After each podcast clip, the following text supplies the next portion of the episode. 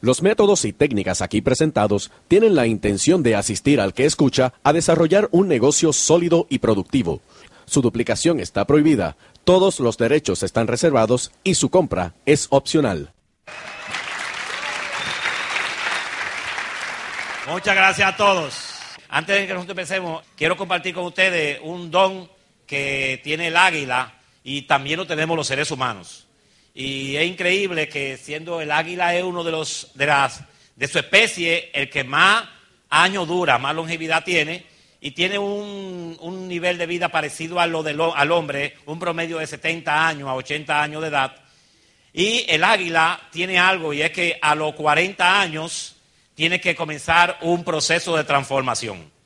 Y yo lo relaciono mucho con nosotros, los seres humanos, que por lo regular a los 20 años siempre creemos que nos estamos llevando el mundo por delante, todo es fácil, todo es posible, y a los 30 años nos comenzamos a dar de cuenta que no hemos tenido lo que queremos y que posiblemente lo que necesitamos es trabajar mucho. Y cuando echamos 10 años más trabajando como animales, porque pensábamos que fue que nos echamos de vago la primera década, después de los 20 y después de la de los 30, lo trabajamos duro. Es decir, que a los 40 los seres humanos tenemos algo muy parecido al águila y es que nos comenzamos a dar cuenta que no hemos conseguido nada y hay que comenzar a producir un cambio. Son procesos que es muy genérico en la, en la humanidad y en el águila pasa igual. El águila a los 40 años, sus uñas se tornan apretadas y flexibles sin conseguir tomar a su presa de las cuales se alimenta. Eh, su pico largo y puntiagudo se curvan apuntando contra el pecho sus alas se ponen, sus plumas se ponen ya viejas sin poder volar y decide hacer su último vuelo hacia la montaña, que es lo único que le queda de fuerza para poder llegar al pico de ella, decide hacer su último vuelo hacia la montaña y en la parte más alta de la montaña, cerca de un peñasco, una roca, ella enfrenta con mucho dolor el proceso de, renovación. Este proceso consiste en volar hacia los altos de una montaña y quedarse ahí en un nido cercano a un paredón en donde no tendrá la necesidad más de volar por un buen tiempo. Y después de, al encontrarse en el lugar, el águila comienza a golpear su pico contra la pared hasta conseguir arrancarlo. Después de arrancarlo, empieza el crecimiento de uno nuevo con el que desprenderá una a una sus uñas talonadas.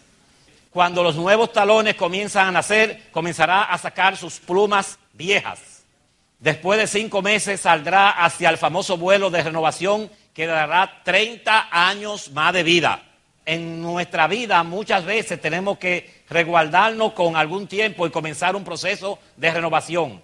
Para continuar un vuelo de victoria debemos de prendernos de costumbres, tradiciones y recuerdos que nos causarán dolor. Solamente libre del peso del pasado podremos aprovechar el resultado valioso que una renovación siempre nos trae.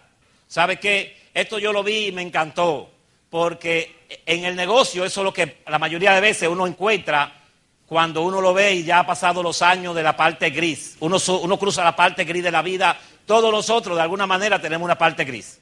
Esa parte donde uno sufrió y malpasó y, y no fueron los mejores años de la vida y hubieron momentos difíciles que no sabíamos buscar, encontrar la solución del problema. Y todo el mundo tenemos algo de eso. Entonces, hay un momento como que pensamos que ya vamos a morir y tenemos que pensar como el águila. Tenemos que comenzar a buscar un punto de reconstrucción, no alejarnos de la sociedad, todo lo contrario, encontrar un lugar en donde uno pueda comenzar a, descubrir nuevos horizontes, encontrar una luz al final del túnel. Y lo que Julia y yo le vamos a contar a ustedes es una vida en donde pasaron esa parte gris y cuando en un momento determinado, porque resultó parecido al águila, que fue exactamente faltando tres meses para yo cumplir 40 años, que vi este proyecto. Entonces, eh, resulta que se parece mucho a, ese periodo de tiempo. Y cuando lo vimos, realmente estaba viendo ya una luz al final del túnel. Todavía no han pasado los 30 años restantes. Falta mucho por eso.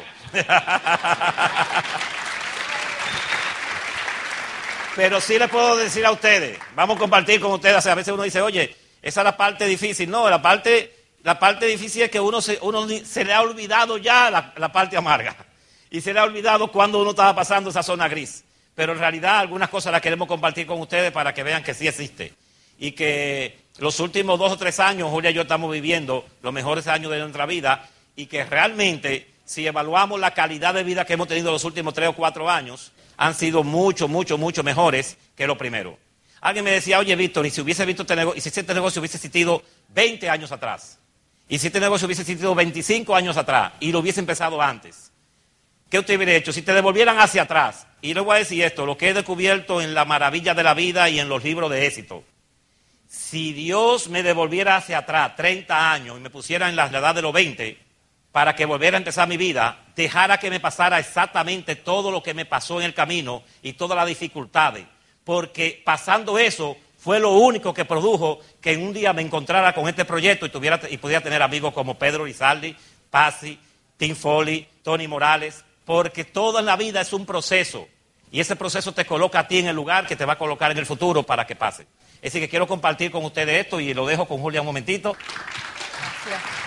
Bueno, es placer para mí el compartir un momento con ustedes.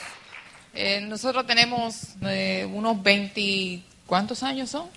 25 casi. 25 años de casado y tenemos una familia, unos mellizos que son de 19 años.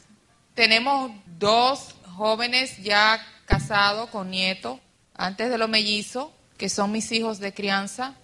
Son del primer matrimonio de Víctor y hoy día están en el negocio. Uno de ellos, la mayor es platino es Víctor sí en persona, no hay duda, eh, con carácter, con fuerza, con, con tenacidad y nosotros sabemos que todos ellos van a hacer este negocio con la misma fortaleza que nosotros.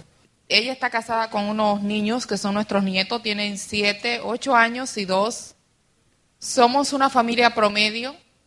Yo vengo de una familia de clase media, no rica, pero sí de mucha abundancia. Como toda familia de campo, mi padre era un hombre de mucho trabajo, levantó un poco de fortuna a través de su esfuerzo. Vengo de una hija de una mujer de ciudad, una mujer valiente, muy valiente, los dos. Cuando fui a la ciudad de Santo Domingo a estudiar, conocí al señor Víctor como a, los, a un mes apenas. Bueno, aún no me había mudado, ya conocí a Víctor. Fui a visitarla a una amiga de mi mamá y él estaba sentado en el muro que dividía las dos casas. Eh, no, lo menos que yo tenía pensado era casarme joven, porque vengo de familias que se divorcian muy temprano, rompen sus lazos matrimoniales muy, muy fácil, incluyendo el de mis padres, que tuvo unos dos, dos uniones y estuvo casado eh, legalmente y, y por todas las órdenes con mi mamá. Divorciado veintitantos años después, y vengo de una familia de tres hermanos, que son mis, mis hermanos de padre y madre. Apenas lo, nos vemos muy poco. Vengo de una familia muy cortita. Mi padre murió en el laxo que yo estaba en el, mi viaje de Esmeralda. Cuando llegué a Santo Domingo ya mi papá había fallecido. En ese momento yo estaba operada en Puerto Rico entre la vida y la muerte, pero he visto la muerte tantas veces que no me ha tocado morir aún. Estoy viva, para dar testimonio de lo que tú te propongas, lo puedes conseguir. Mi padre me había dicho que antes de, él, de vernos por última vez, que yo no era médico, que tenía que irme tras mi futuro, y mi esposo estaba en el viaje de Esmeralda, me iban a hacer una intervención muy seria en Puerto Rico, tuve que irme y no despedí a mi padre.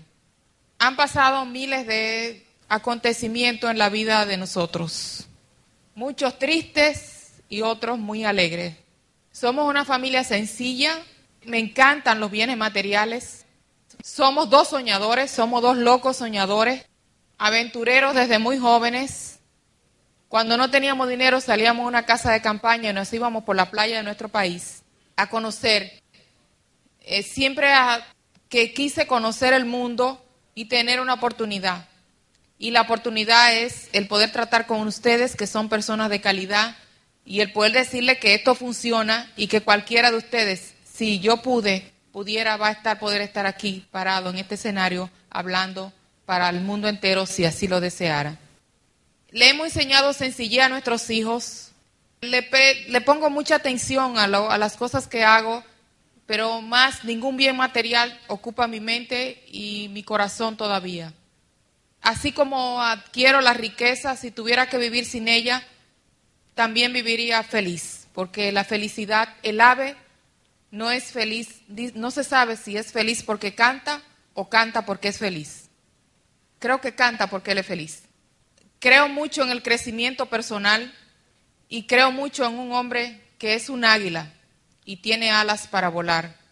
Es un estratega y yo siempre me mantengo con una alta perspectiva de la vida. Por eso permanentemente en este negocio vivo promoviendo.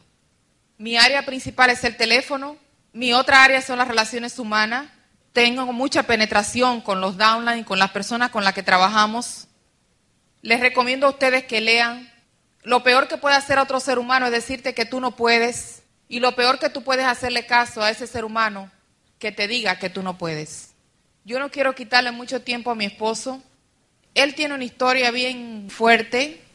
El año pasado nosotros estábamos corriendo el nivel de diamante y mi mamá se agravó. Es prácticamente la única persona que me queda. Y yo le pedí a Dios llegar a diamante sin, y sin que mi mamá muriera.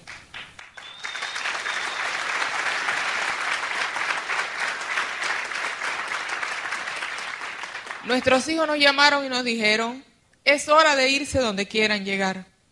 Estamos listos para aceptar todas las veces que tengamos que quedarnos porque queremos que ustedes se vayan diamante. Estamos cansados de verlo todas las noches llegar y, tener los mismos resultados. Si ustedes no lo hacen, cualquier otra persona alrededor del mundo lo va a hacer y ustedes se van a quedar mirándole. Y yo les dije, nosotros nos vamos diamante. No importa cuántas situaciones tuvimos, nosotros nos íbamos diamante, go diamond, porque en mi corazón solamente yo decía, nos vamos diamante. Y Dios y yo sabemos que no ha habido nada en este mundo que yo le pida que Él no me lo haya dado. Promueve, usa la vestimenta correcta. Mi debilidad son los pantalones, pero mi éxito no tiene precio y mi futuro no se podía condenar por una ropa que estaba por fuera. Tú eres el mismo en el baño de tu casa y eres el mismo que sale a la calle.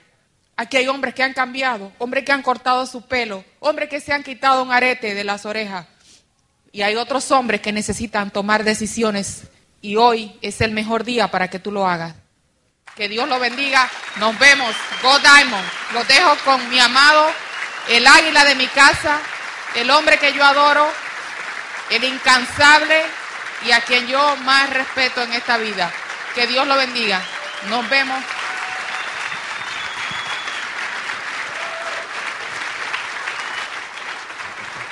Bien.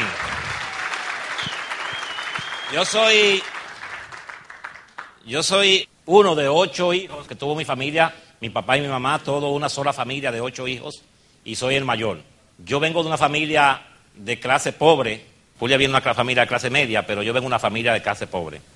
O sea, vengo una familia que en tiempo de Navidad eh, se partía una manzana en ocho pedazos para darnos un pedacito a cada uno, porque no había para comprar más que una manzana y había que comprar una manzana porque era Navidad. Eran esos años en nuestros países que la fruta como la, manzana y la uva solamente se veía en el periodo de diciembre. Ya hoy en día no. Hoy en día se puede ver en cualquier momento. Eh, vengo de una familia que mi papá era militar, en donde en ese momento ganaba una cantidad de dinero que ni siquiera servía para una familia de dos hijos y nosotros éramos ocho. Es decir, que cuando tomamos eh, yo me gradué temprano porque en vez de coger una carrera de, universitaria, decidí irme a una institución de la congregación jesuita de, de Loyola que graduaba de tecnólogo. Y a los 19 años, faltándome dos meses para los 19 años, me hice profesional en tecnología, que es un nivel un poco inferior al de ingeniería, y comencé a trabajar a los 19 años en una industria de acero níquel de procedencia canadiense y ganaba bien. Todo parecía ir muy bien. A cabo de, un año y pico decidí que todavía ahí no estaba ganando mucho dinero y abandoné el trabajo para irme a la capital para poder seguir la ingeniería en la universidad, que tenía que terminar materia para poder continuar allí. Es decir, que teniendo unos ingresos que sí me iba muy bien como soltero, eh, apenas con 20 años, casi 21 ya, mi papá con 44 años de edad eh, le da un cáncer en donde solamente duró como cuatro meses vivo. Y sí que yo era el mayor de la familia, la más pequeña tenía como siete meses. La segunda tenía tres, tres y, la, y, el siguiente más para arriba tenía cinco y el otro tenía siete y el otro tenía nueve. Mi familia iba de dos años en dos años. Es decir, que faltando todavía un tiempecito para mi papá morir, me llama y me dice, Víctor, 20 años de edad, yo creo que es hora de que te pueda pedir algo. Yo quería llevarlo todito ustedes hacia adelante. Yo sé que voy a morir. Me llamó solito a la habitación y me dijo, quiero que te encargues totalmente de la familia. Mi mamá en ese entonces era hipertensa y ya había tenido un infarto cardíaco, un problema ya muy serio y no estaba muy productiva, que digamos, en ese momento. Entonces me dijo, quiero que te encargues, quiero que me prometas que te va a encargar de la familia. Decir, que a los 21 años de edad yo heredé de mi padre siete hijos. Y no tuve más remedio que dedicarme por muchos años al desarrollo de ellos. La más pequeña tenía apenas siete meses de nacida.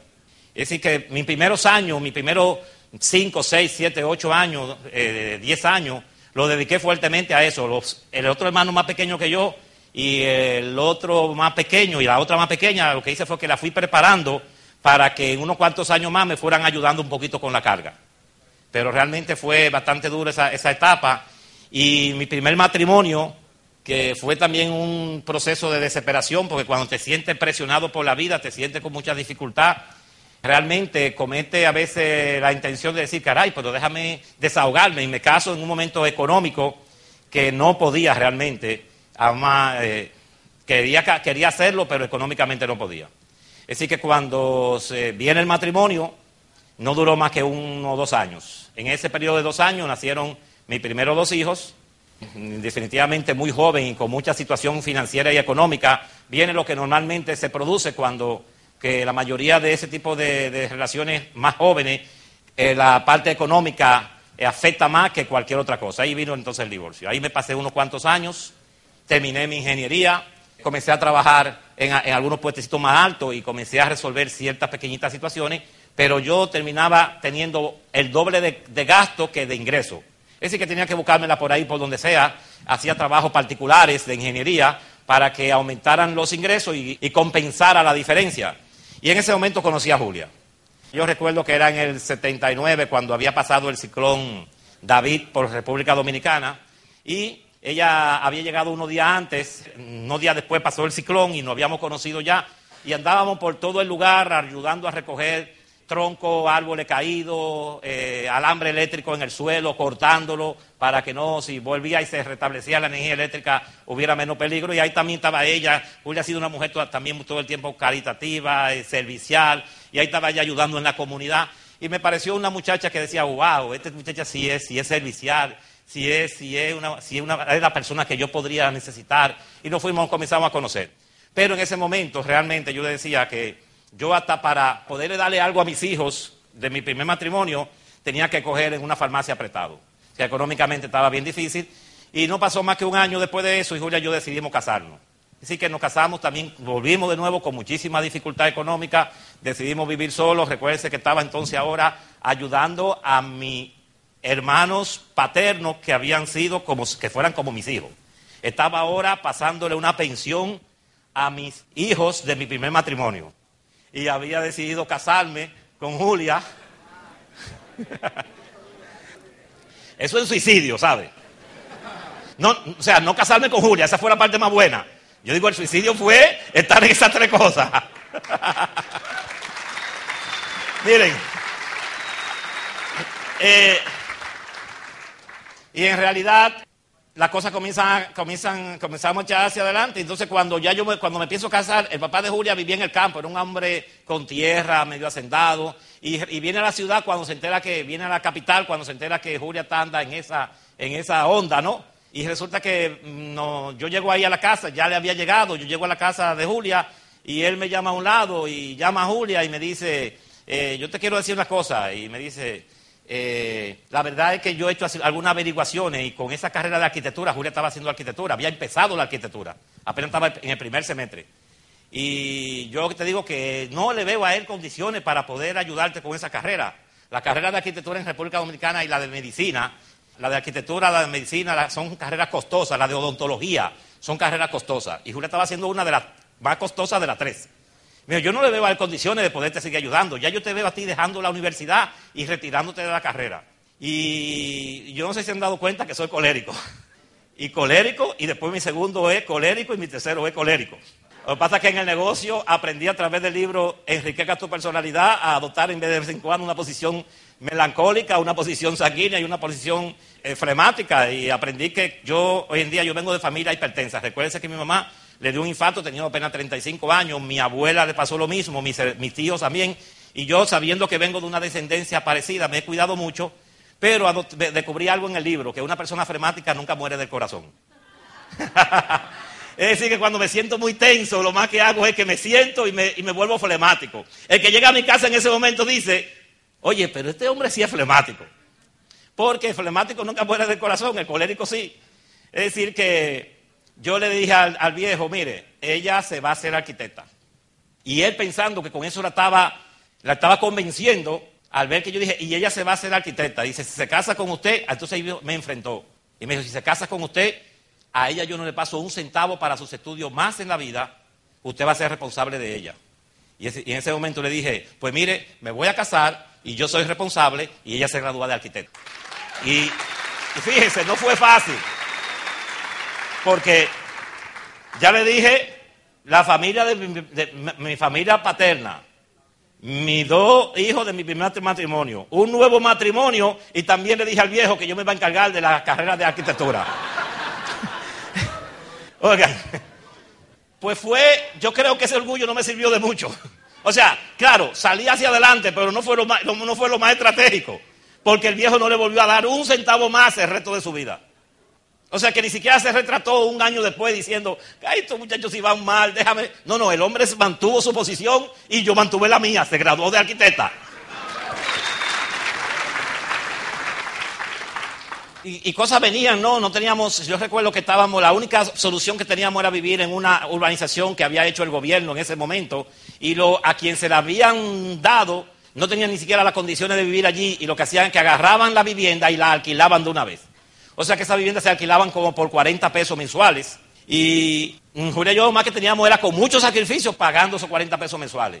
Pero allí esas viviendas comenzaron a subir más de precio, 60 pesos, 70 pesos, y la señora que se la teníamos alquilada, que había conseguido allí dos viviendas, vivía al lado de nosotros, y siempre nosotros una persona humilde también, que vivía de esos 40 pesos ella. Entonces nosotros le pasábamos de vez en cuando cualquier cosita. Yo llegaba con algo, alguno, alguna cosa del supermercado o del mercado y le mandaba algo. Y nos había cogido tanto cariño que no nos subía la, eh, la renta. Y ya ha pasado un año, nos llamó y nos dice, digamos Julia y yo de la universidad. Y, como a las nueve de la noche, don Víctor, Víctor y Julia, quiero hablar con ustedes. Dice, miren, ya todo el mundo por aquí tiene la renta por 100 pesos. Y yo tengo que decirle que, que no se lo voy a poner por 100, pero por lo menos 80. Y yo creo que Julia y yo duramos como una semana que no dormíamos pensando que de dónde íbamos a sacar 40 pesos más para poder completar. Es decir, que esas son las cosas que uno vive siempre recordando. En ese proceso empecé a trabajar para una empresa que fue la última que trabajé y en esa empresa que estaba muy en el suelo y el, el dueño la había heredado de su papá que había muerto, pero él la heredó muy joven, estudiaba aquí en Estados Unidos él, y cuando él estaba regresando como profesional, que todavía no dominaba mucho la empresa del papá, una empresa muy buena, el papá muere y él, casi sin experiencia, tiene que agarrar la empresa. En varios años intentó echarla hacia adelante y resultó que no daba mucho pie con bola. La empresa tenía ya mucha deuda bancaria, podía ser confiscada, etcétera, etcétera. Y, eh, y una de las fallas más grandes que tenía la empresa era que el papá era el que manejaba, porque era un hombre alemán judío, era el que manejaba más la parte de ingeniería de la empresa, él había ido a estudiar a Estados Unidos administración y al descuidarse mucho la parte de ingeniería, la empresa se le estaba cayendo, no conocemos, alguien le habla de mí y un día hicimos cita y nos conocimos y empecé a trabajar en esa compañía como gerente general de planta, que en el país es como encargarte de todo lo que tiene que ver con ingeniería, mecánica, mantenimiento y personal. Y allí habían unos 150 empleados en ese momento, yo estaba a cargo de los 150 empleados también, 27 años de edad, 28 años de edad en ese entonces, y la verdad que me comencé a desenvolver bien porque de lo que yo me estaba encargando era de lo que a mí me gustaba y de lo que yo sabía. Porque lo manejaba bien, la ingeniería siempre la he manejado bastante bien y el dirigir personas no era muy bueno, pero allí la empresa necesitaba más una cabeza que controlara la parte de ingeniería que más que la parte humana en ese momento. Pues la empresa comenzó a subir, comenzó a salir de deuda, comenzó a echarse adelante y eh, en dos o tres años la empresa creció como cuatro o cinco veces más, tenía 250 empleados, había crecido con más espacio, más nave, más maquinaria. Habíamos venido a Estados Unidos a buscar maquinaria más modernas. Eh, yo venía cada año a Estados Unidos a tomar entrenamiento. En esos viajes Julia me acompañaba la mayoría de veces si no estaba en los estudios de la universidad.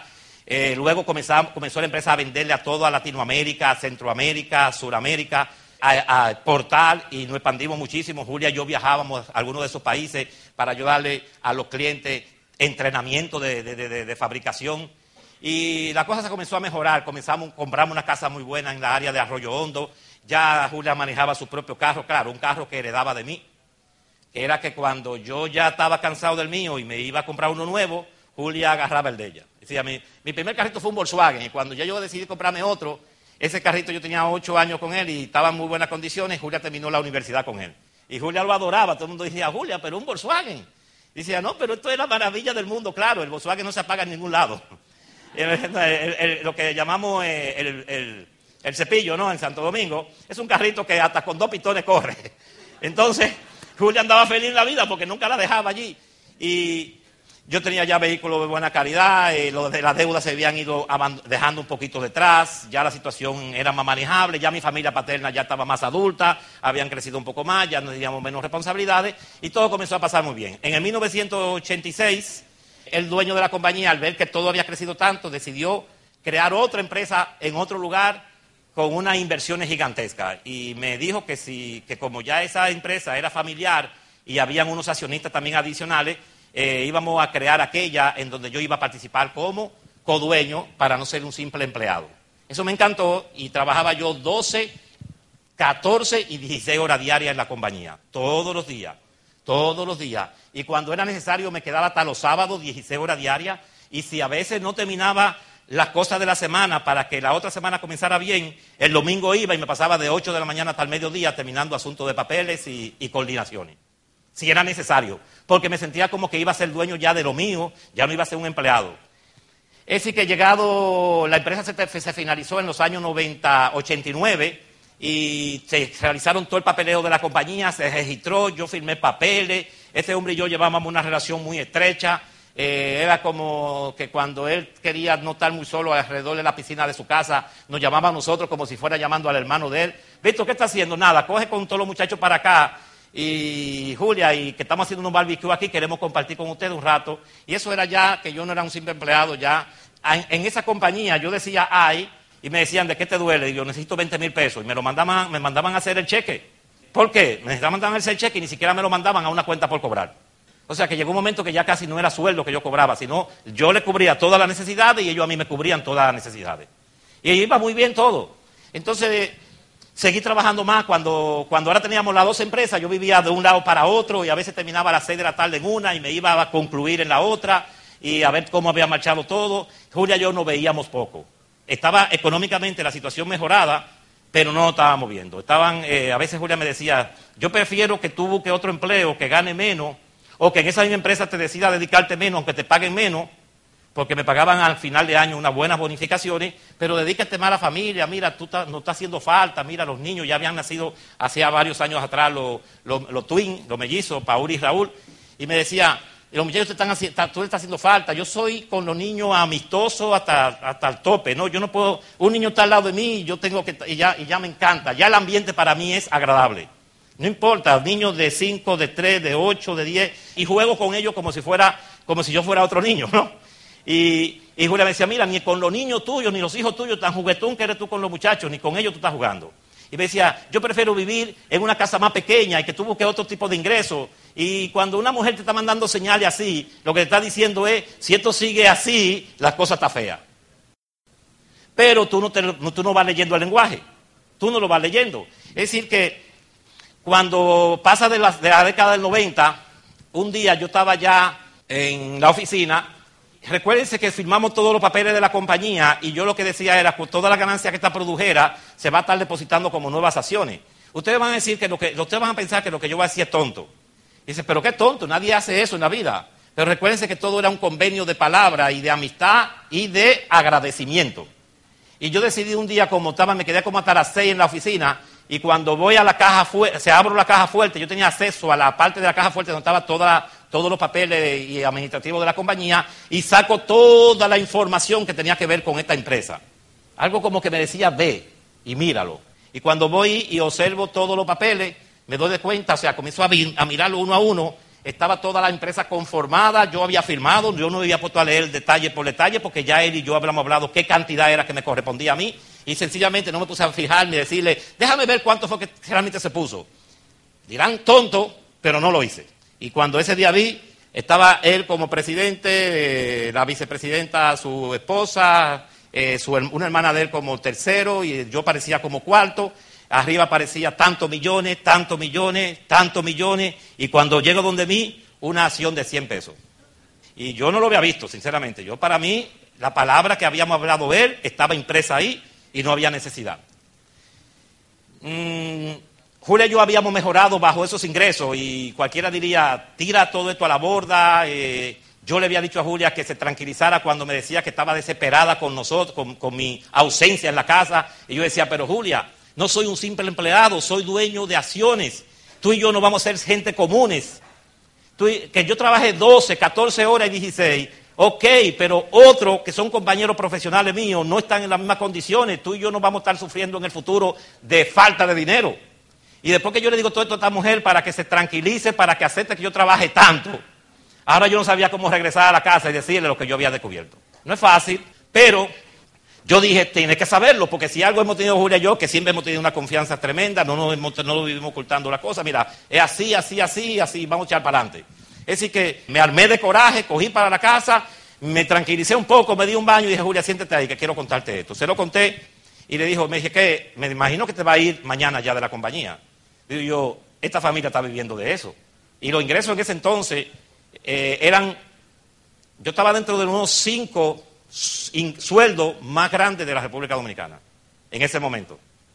Y se lo digo, ¿sabe por qué? Porque personas de la renta me habían, se habían comunicado conmigo diciendo que yo no estaba haciendo, ¿cómo se llama? Mi informe correctamente y que ellos me podían ayudar. Y yo una vez le pregunté, ¿y cómo usted sabe que yo no estoy haciendo el informe correcto y que me puedan ayudar? Entonces nosotros hacemos investigaciones dentro de, dentro de el sistema y descubrimos cuántas personas ganan demasiado dinero pero no están haciendo su reporte correcto. Y usted es uno de ellos y usted está dentro de los cinco que más están ganando dinero aquí en el país a nivel de sueldo. O por lo menos que lo reportan bien. Entonces, yo le dije, yo me voy a quedar ahí, yo personalmente no quiero discutir nada con él. No quiero manifestarle que he descubierto esto y necesitamos eso por el momento, cosa muy difícil en mí, porque yo como colérico perfectamente hubiera decidido irme, pero ahí pensé no en mí, sino bien en la familia, en las situaciones, no pensaba trabajar más en otra empresa y ninguna otra empresa me iba a pagar lo que me pagaba esa compañía en ese momento. Así que nos quedamos ahí, seguí en la empresa sinceramente dándole el servicio por el cual yo estaba allí, no bajé mi productividad, le comencé a dedicar un poquito menos de horas en algunos momentos y no manifesté nunca ninguna, ninguna inconformidad. Seguí allí, pero le dije a Julia, jamás en la vida vuelvo a trabajar más para otra compañía, ya yo había trabajado en cinco, desde que me había graduado aquella vez, que le digo que tenía 19 años, hasta esa fecha, había trabajado en cinco grandes empresas del país, todas multinacionales, todas toda empresas grandes, y no había decidido en ese momento no trabajar más. No sé cómo, no sé cómo me la iba a arreglar. No tenía la más mínima idea de empezar mi empresa propia. No tenía un capital que pudiera decir, eh, puedo arrancar con ese capital. No había hecho negocio nunca en mi vida, no tenía ninguna idea ni cómo vender un lapicero, aunque me lo pusieran un lapicero de mil pesos a que lo vendiera en cinco pesos. No tenía la menor idea. Entonces, pero yo le dije a Julia, tenemos que arrancar algo diferente. Es decir, que en nuestra mente comenzó a navegar la idea de que fuéramos independientes. Y mis amigos nunca me habían presentado ningún tipo de proyecto independiente porque siempre decían que yo era del grupo el que mejor estaba yo no necesitaba saber nada de cualquier cosa independiente que fuera y nunca me proponían nada. Y resulta que cuando comenzamos y yo a pensar que, no queríamos más ser empleados, ella también era empleada del gobierno en la área de arquitectura y trabajaba para una, una empresa privada haciendo proyectos, resultó que tú comienzas a pensar en una dirección y no sé cómo la demás gente se van enterando que ya tú estás pensando así. Y comenzaron gente a ofrecerme, mira Víctor, te pienso empezar, eh, eh, voy a empezar una empresa, si tú tienes dinero, te aceptaría como accionista, no, no tengo dinero. Eh, tú sabes que en el mundo de, ser empleado tú no sabes administrar bien. Tú trabajas excelentemente administrando empresas y administrando recursos, y sin embargo tú no te sabes administrar bien. Eso sucede muy a menudo. Claro que sí, ¿no verdad? Y yo era muy bueno administrando millones y millones de esas empresas. Ya teníamos casi 450 empleados y todos esos empleados estaban bajo mi mando. Y yo, yo, yo, yo lo administraba bien, pero a la hora de administrar cinco pesos para mí, absolutamente nada. Es decir, que Julia y yo no habíamos guardado dinero. Y lo que hacíamos es que todo lo que entraba aumentábamos el estilo de vida. Todo lo que aumentaba aumentábamos el estilo de vida. Y no éramos muy buenos en la economía, o sea, no éramos buenos en el ahorro. Eh, si guardábamos algo era por un propósito inmediato y inmediatamente se, cumplía, ya el ahorro se paraba. Y eh, vamos a comenzar a ahorrar todo lo que se pueda. Así que comenzamos a ahorrar todo lo que se pueda. los ingresos navideños los ahorrábamos, las bonificaciones las ahorrábamos, el ingreso mensual que bajamos los costos operativos de la casa y comenzamos a guardar parte de los ingresos mensuales. Y pasó el tiempo, buscando ver cómo aumentábamos un capital. Y aumentando ese capital vinieron varias opciones. En el camino, más tarde, una de las opciones que vinieron fue un concepto en donde uno podía aprender cómo desarrollarse, un concepto en donde uno podía trabajar con la gente. Fíjense, muy extraño. Bajo mi mando de administración en la compañía, yo trabajaba con cuatrocientos y pico de personas. Sin embargo, yo no tenía ningún tipo de relaciones humanas en cuanto al trato con la gente. Lo mío era más fácil vergar con una máquina electrónica y corregir una falla de un panel electrónico o armar todo un sistema complejo de hidráulica, electrónica, neumática, mecánica. Y yo tenía gente debajo de mí que manejaban la parte personal y que me daban el apoyo logístico con la gente. Es decir, que yo tenía un diálogo perfecto con un transitor, pero nada en la vida con una persona. O sea, que ustedes creen que se le enseñaron el negocio a alguien que, que lo encontraron hecho, no es verdad. Yo estaba hecho en la área de ingeniería el área de levantar este negocio estaba totalmente en cero. Y cuando me, presentan un proyecto como este, yo comienzo a pensar que si yo lo podría hacer, porque yo no tengo relaciones, a mí se me hacía difícil. En mi casa, cuando yo llegaba y Julia tenía una amiga allí hablando, yo la saludaba, subía para mi habitación y me quedaba ahí. Porque me sentía como agobiado de tal y que también hablando con alguien y decía, no, Julia, ven, mira, hay una amiga mía, o si nos conocíamos, yo la saludaba y me retiraba a mi habitación. Es que cuando veo este negocio vi algo maravilloso, porque cuando yo venía a Estados Unidos a tomar entrenamiento, lo que yo venía era buscar información para luego llevárselo a la empresa y sacarle provecho financiero. Y yo dije, y cuando en este negocio me dijeron que había un sistema de entrenamiento que era una información y que se le sacaba provecho financiero, ahí sí se me pareció a lo que yo hacía. Así que comenzamos esto eh, con la intención de ver cómo se le podía sacar el dinero de yo retirarme de la empresa. O sea que si en, al cabo de cierto tiempo me dejaba el dinero que yo ganaba, ya era bueno para nosotros. Así que ¿cuál fue el primer sueño? El primer sueño fue, y para Julia también, porque Julia estaba más molesta que yo, mucho más molesta que yo. Yo había tenido este accidente dentro de la empresa y ella, decía que ella no veía el día que yo saliera de esa compañía algún día. Más después que pasa esto adicional, ella tenía más deseo de que yo saliera y Julia me dijo, Víctor, si, si tú te ganaran, si nos ganáramos en este negocio el doble de dinero, o el triple, ¿te fuera de la empresa? Yo, sí. Consulto con mi consejero en ese momento, que era Iván Morales, y le pregunto, Iván, ¿qué necesito yo para ganar esta cantidad? Y la cantidad que le dije fue tres veces lo que yo ganaba en la empresa. Y me dijo, mínimo esmeralda. Directo no te da eso, platino no te da eso, zafiro no te da eso. Es decir, que ¿qué ustedes creen que yo hice desde el, primer día que entré al negocio? Caminé hacia, para mí, estar, en platino, estar en, en zafiro, no era mi objetivo. Caminé a esa esmeralda y le pregunté a Iván, ¿qué se necesita para hacer un esmeralda? Y dice, el tres patas que lo hagan. Digo, no, pues ya yo tengo las tres patas que voy a firmar. ¿Cuándo te han empezado así? Que tienen tres y ya con eso se ¿Eh? Que ya yo tengo las tres patas, ya. Esto, esto, esto es un cachú. Esto es Santo Domingo. A veces, a veces yo tengo un trabajador mío en el patio de mi casa que cuando yo digo, pero Beto, esto es un cachú, dice el señor, el cachú es bueno. Sí, porque yo siempre como que digo, esto es un quechú. Eh, eh, Santo Domingo recuerda que decimos cachú. Y si digo quechu no es correcto. Me preguntan qué es allá. ¿Eh? Recuérdense eso. Bien, ustedes están gozando. ¿eh? Miren, y le digo, oye, ¿qué se necesita para esto? Y yo pensé, digo yo, bueno, yo tengo como 16 supervisores debajo de mí en la empresa. Yo no necesito ni siquiera entrar a los 16, yo, tengo los tres que voy a entrar. Y Berto Reynoso fue uno de ellos.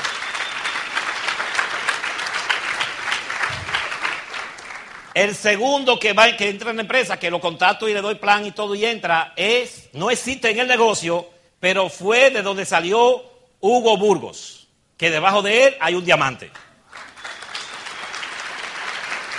Y ustedes dicen, oye, pero la cosa va bien.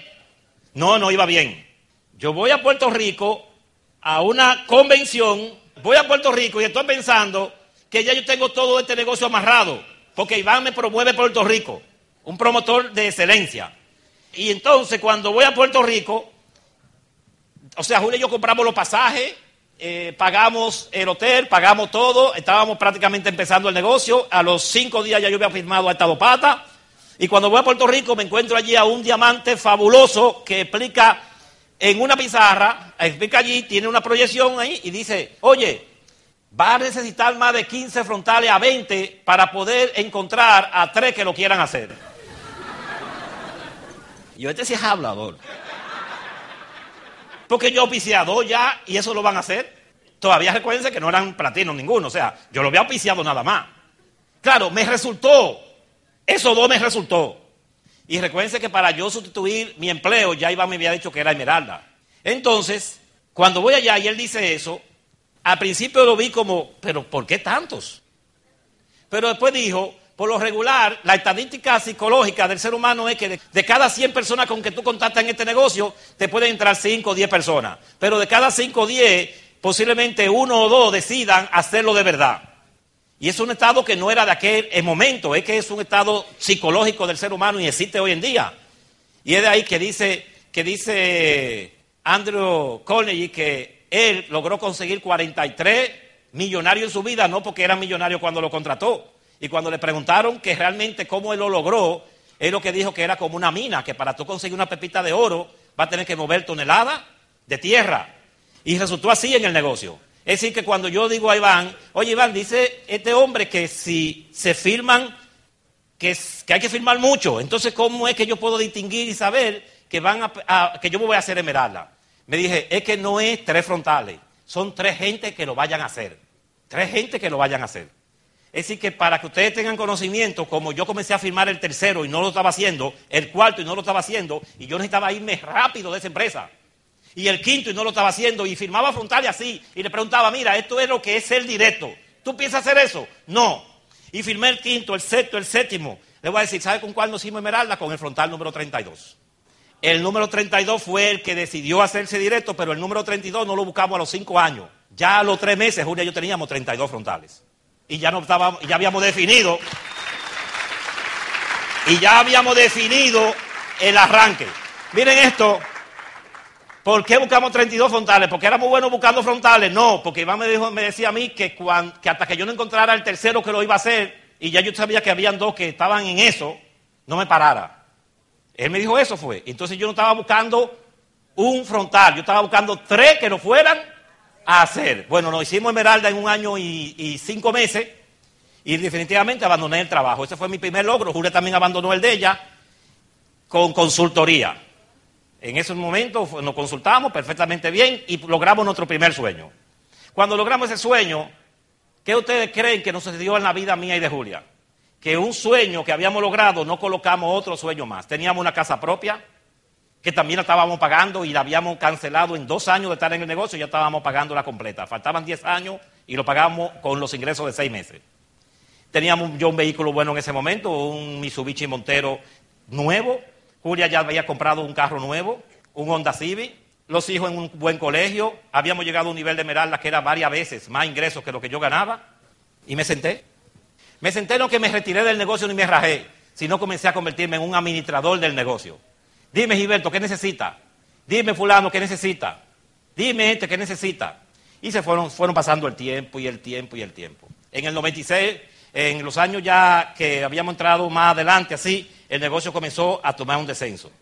En República Dominicana no estaban los centros de distribución y más tarde lo montaron, pero nosotros, eh, molestos por esa situación, todo el mundo comenzó a descender. En el año 98, 98, 99, 2000 por ahí, el negocio no había descendido a nosotros a una cuarta parte de lo que había sido. No porque tenía que descender, ni porque la época era difícil, ni porque eso es lo que ponemos como pretexto.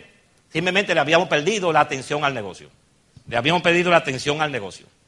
Y nosotros no estábamos enfrente del negocio. Realmente teníamos tres personas excelentes que estaban corriendo y cualificaban. Y un poco de side volume que nos permitía cierto volumen aceptable.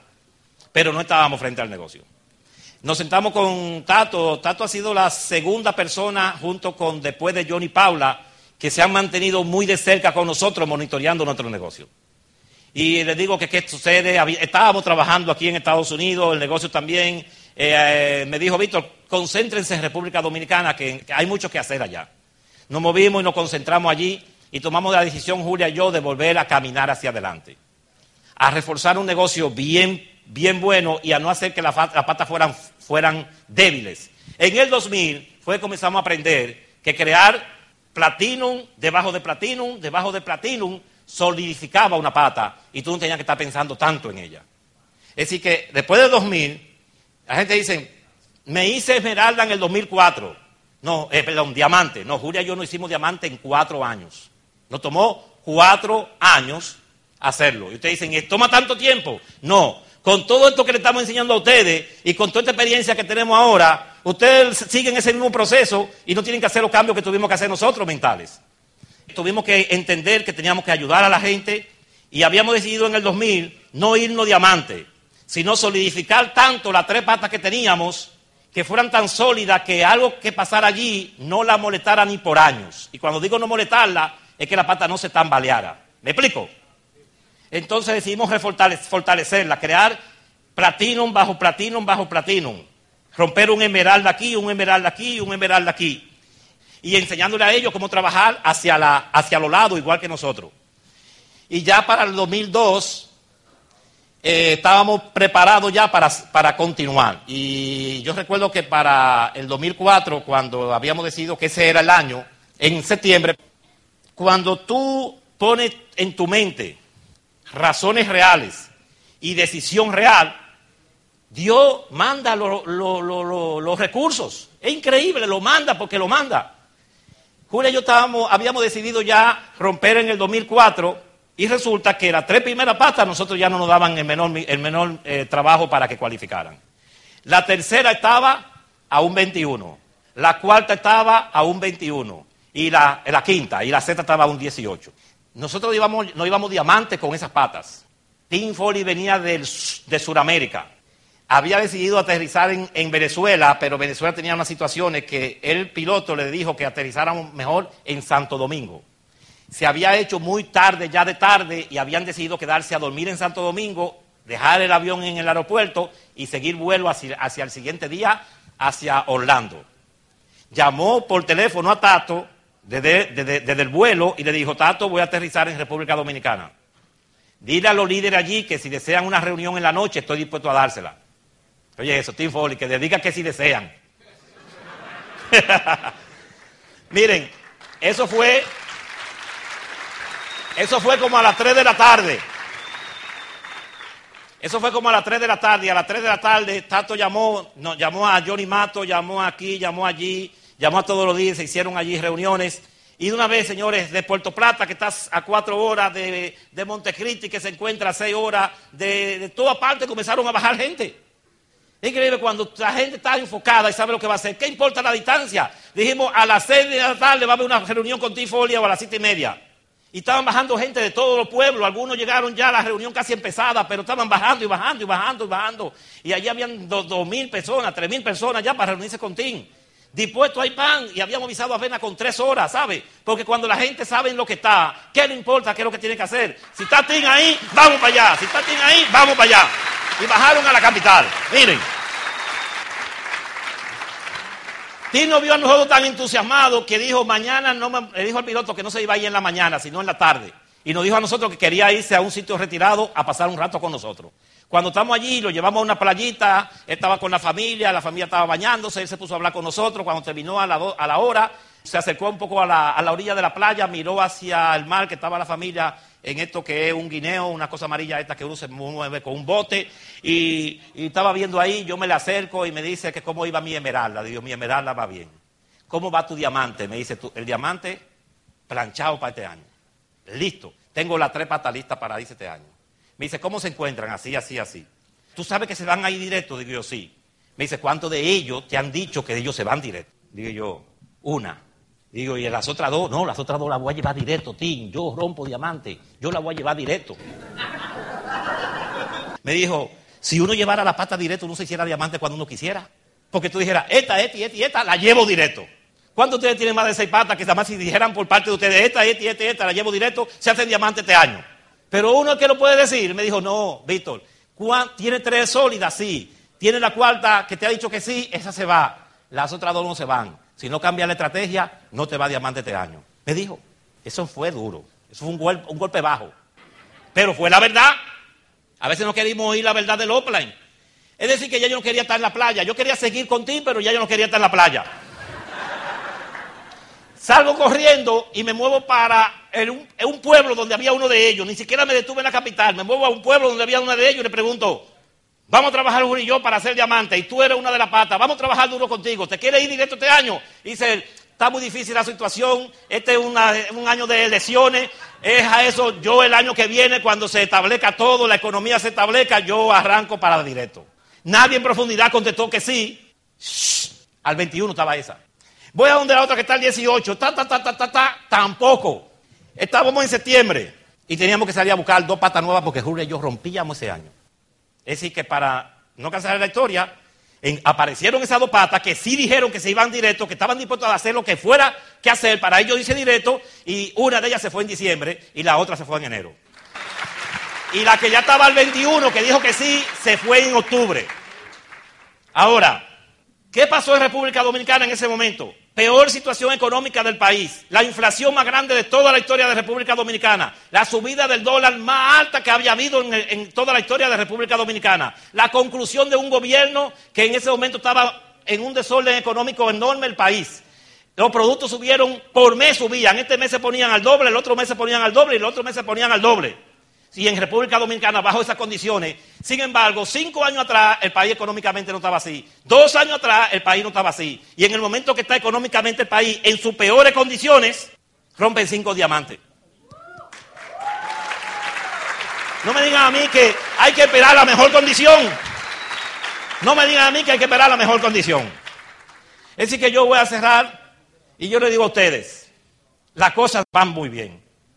Ya Julia yo no tenemos deudas, cero deudas, hace muchos años. Hoy en día ya no tenemos las, situaciones que tuvimos cuando nos casamos.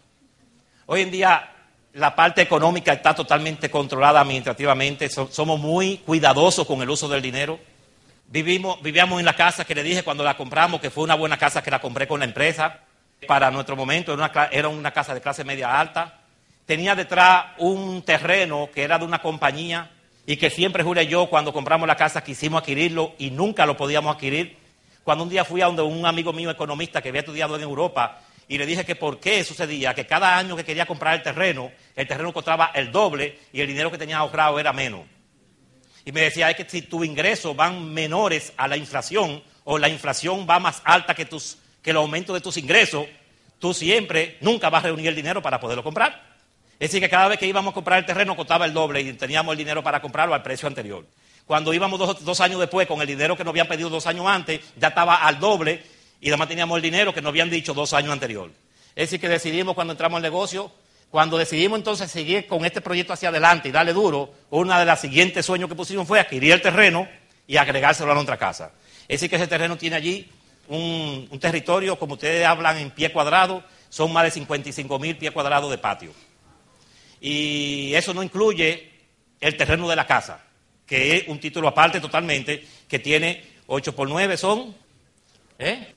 o sea, 5 mil y pico de, pie cuadrado de, de, terreno de la casa, y después el otro tiene como 55 mil. Allí eh, hemos hecho muchas mejoritas bonitas, jardines bonitos, Julia ahí que hace su caminata por la mañana, tenemos un laguito con peces lindísimo.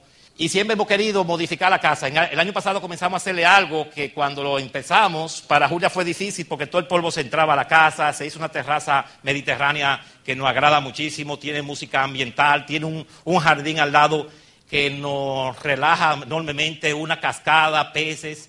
Y resulta que quisimos entonces transformar la casa, pero con eso que se hizo, se hizo tanto desorden que, que pensamos que que era molesto, Julia, de, la ropa cogía polvo y los muebles cogían polvo, por mucho que cerráramos la casa. Y entonces tomamos una decisión, nos hablamos contacto y todo eso, y aprovechando una propuesta financiera donde un banco, eh, una torre que no pudieron pagar todos los apartamentos, la constructora, uno de los apartamentos de allá arriba fue cogido por el banco y entonces lo venden no a precio de, ¿cómo se llama?, de compañía hipotecaria, lo venden a precio de costo que le haya costado al banco para ellos recuperar su dinero. Así que eh, inmediatamente yendo a Robert Kiyosaki dice que, que una inversión no es comprar un inmueble al precio que se debe vender. Una inversión es comprar un inmueble muy por debajo al precio que tú le vendieras al otro día si lo quieres vender. Es decir, que si tú compraste una cosa por, por 10 pesos y al otro día si lo quieres vender solamente te dan 10 pesos, no es una inversión. Fue simplemente mover el dinero de un lugar para otro. Pero si tú compras una cosa por 5 pesos y al otro día la puedes vender por 10, ha hecho una inversión. Y eso es lo que dice. Entonces cuando, cuando vimos nos dimos cuenta que era una inversión. Es decir, que compramos aquel apartamento, una cosa lindísima, una cosa bien bella, aire central, de todas las comodidades, una cosa extraordinaria para vivir por allí solamente un año y medio lo hemos hablado completamente diferente, todo está allí para nosotros, todo al gusto de Julia, a nombre de Julia, con una, una elegancia que ustedes no se imaginan, a gusto de ella, todo comprarlo a su gusto, para vivir allí un año y medio en lo que modificamos toda la casa, porque la casa va a llevar mini cancha de tenis, de, de, un, un, ¿cómo se llama? Un post-green post de, de, jugar gol, porque los hijos míos juegan el Valle tiene su piscina, va a tener sus canchas, va a tener sus áreas verdes, va a tener todo. La casa va a tener más de 600 metros cuadrados, 700 metros cuadrados aproximadamente de construcción. O sea, son cosas que no vamos a acelerarnos en hacerlo. ¿Sabe por qué? Porque vamos a estar viviendo en lo nuestro y no tenemos que salir del otro sitio para estar en el otro lugar y el lugar que vamos ahí es bellísimo. El dinero continúa más dinero en el banco porque una de las cosas que hemos aprendido contacto es que tú no usas todo el dinero porque si no te suicidas financieramente. La, vida para nosotros es hoy en día una maravilla. Julia y yo nos levantamos, la, forma de hablar no es diferente, la forma de comunicar no es diferente. Eh, estamos leyendo muchísimos libros de John Maxwell que nos están enseñando mucho a trabajar en equipo, a trabajar en liderazgo, a trabajar entre nosotros y a trabajar en familia. Es decir, que señores, es un placer haber estado con ustedes. El mejor activo que tiene un ser humano es el tiempo. Aprovechémoslo y vayan diamante.